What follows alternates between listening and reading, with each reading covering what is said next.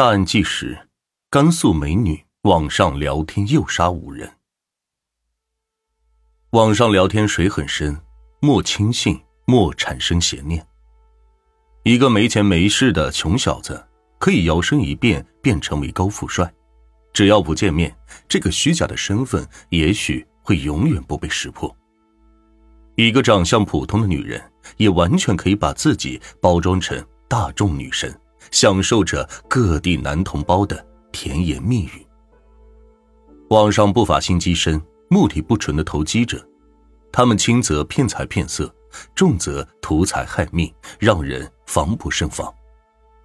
甘肃曾发生的一起仙人跳杀人案，也许足够引起大家的警觉。此案中的凶手主要是利用美色来寻找目标，团伙中的美女负责网上聊天。时机成熟，则视频通话，让男网友彻底沦陷，一步步踏上不归路。先后有五名男性被这样的方式诱杀，只有一人因为不色而庆幸。二零零六年前后，甘肃兰州有多名男性离奇失踪，办案人员接到报警后，仔细排查一番，有的找到了尸体，有的则活不见人，死不见尸。一位叫于东的失踪者。就是死者之一。于东是农村人，刚大学毕业，在兰州参加工作不久，手里并没有多少钱。失踪当晚，他给家里打电话，说是单位发福利给员工盖集资房，需要交一万块钱报名。农村出身的男孩想在城里扎下根，再娶上一个媳妇儿，房子是必需品。于东的父亲一听如此，赶紧找左邻右舍借了钱。打到了于东的银行卡里，然而此后几天家里再也联系不到于东，父亲担心儿子出事，还特意跑到单位询问，这才知道根本没有集资房这回事。老汉当下意识不妙，儿子可能出事了，第一时间就选择了报警。办案人员搜查多天，终于在兰州西固区一处废弃的消防井中找到了于东的尸体。根据于东取款的记录。办案人员查看监控，发现取款人遮盖住了面部，根本无从调查。还有一名失踪者，名叫做刘晨，已经结婚，事业有成。根据刘晨妻子的回忆，那晚刘晨正在家里上网，已经接近凌晨了，却突然声称有事需要外出办理。妻子没有过多的询问，也就任由丈夫出门了。可是刘晨这一去，就再也没有回来过。类似这样的失踪案还有好几起，有经验的老刑警仔细查看卷宗后，给出了自己的判断：这几起失踪案完全可以并案处理，嫌疑人可能是同一个人，而且极有可能是女性。那么，嫌疑人到底是谁？又该从何处调查呢？办案人员调查了于东和刘晨的通话记录，于东并没有发现异常，而刘晨的手机。却有一个未知联系人，曾和刘晨通话过几次，十分的可疑。但那时手机卡实名制还没有普及，不用身份证就能办卡。这个未知联系人就是此种情况。接下来，办案人员又调查了这个可疑的号码，该号码是在二零零六年五月二十日办理的，已经在六月九日停用了。在此期间，这个手机号码只和两个人联系过。一人就是刘晨，另一个很可能也是受害者。办案人员打通了另外一个号码，幸运的是对方接通了，他还活着。这个幸存者名叫做丁宝，是退伍军人，在一家单位当安保部主管，也算是小有成就。根据丁宝说，给他打电话的人是小月，两人是网友。丁宝当兵多年，退伍后一直没有结婚。所以经常在网上聊天排解苦闷，这个小月就是聊天网友之一，两人聊得非常投机，还曾视频过。小月长得很标致，性格又好，还跟丁宝聊得来，这让他不由得怦然心动。当小月提出见面时，丁宝没有迟疑，立马就答应了。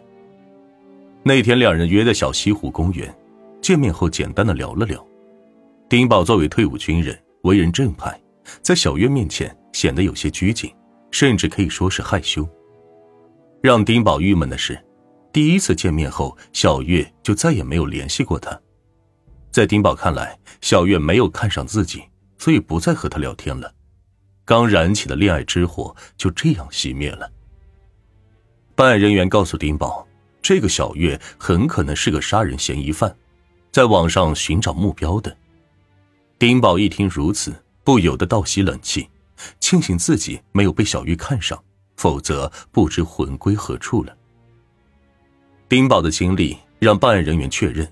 嫌疑人是名女性，通过网上聊天的方式来寻找作案目标。另外，丁宝还提供了一条重要线索。据他回忆，小月穿着时髦，人也比较时尚，用的是最新型号的某品牌手机。那个时候，手机算是新鲜的东西，尤其是最新型号的比较贵重。顾客在买新手机时，都会在保修单上留下自己的姓名和联系方式。另外，那名女性嫌疑人曾在白银和兰州两地多次用受害者的银行卡取款，有一次还是在柜台上取的。即使嫌疑人遮住了面部，但取款单上却签上了字，名字当然是假的，但自己也假不了。而手机保修单上的名字与联系方式绝对是真的，毕竟只有这样才能够顺利的售出。如此一来，只要找到和取款单上自己一样的保修单，就能够找到那名女性嫌疑人。为此，办案人员调查了兰州和白银两地全部的某品牌手机专卖店，在厚厚的保修单中查找线索。那时候虽然手机没有太过普及，但两个城市的销售量依然为数不少，况且还要辨别字迹，工作量可想而知。办案人员耗费多日，在自己专家的协同帮助下，终于找到了那张保修单，上面留的名字是谭丽红。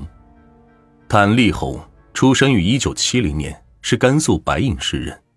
九十年代，谭丽红和男友曾经参与斗殴，被兰州警方抓获。审讯之时，谭丽红男友突然暴起，将民警打成重伤，逃出了派出所。此后，谭丽红和其男朋友被抓捕归案，男友被判了无期徒刑，谭丽红则被判处有期徒刑六年。袭警算是重罪，所以谭丽红的名字在兰州警界还是有一定知名度的。如今，谭丽红成为嫌疑人，再抓他自然没费多大功夫。二零零六年八月，谭丽红落网，并对罪行供认不讳。根据谭丽红招供。他袭警被判六年，出狱后又找了一位男友，名叫做王立波。本来王立波之前靠偷窃度日，在结识了张仁猛等人后，几个亡命之徒组成团伙开始做大案。为了团结一心，该团伙还杀了两名路人，用来歃血为盟。此后，王立波经常外出作案，有时会消失十天半月，这引起了谭丽红的不满。在谭丽红的一再追问下，王立波才承认，自己干的是抢劫杀人的勾当，是死罪，所以一直瞒着他。谭丽红一听如此，非但不害怕，还踊跃的要加入团伙，可男友同生共死。王立波没办法，只好将谭丽红介绍给了团伙老大张仁猛。那时张仁猛早就想着改变作案方式。之前抢劫作案太过于低效，有时候费了半天劲，也许还抢不到几块钱。谭丽红的出现让张仁猛内心一喜，一个计划油然而生。那时候网上聊天正火热，无论男女老少都热衷于坐在电脑前结交新朋友。张仁猛就计划让谭丽红在网上聊天，筛选出有钱人，然后通过视频聊天将其诱惑出来。进行仙人跳来夺财杀人。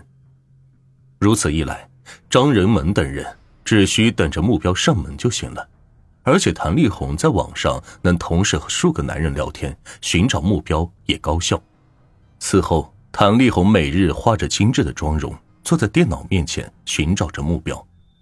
有时候，张仁猛还亲自上阵聊天，毕竟男人最了解男人，知道什么话最能撩拨对方。谁能想到？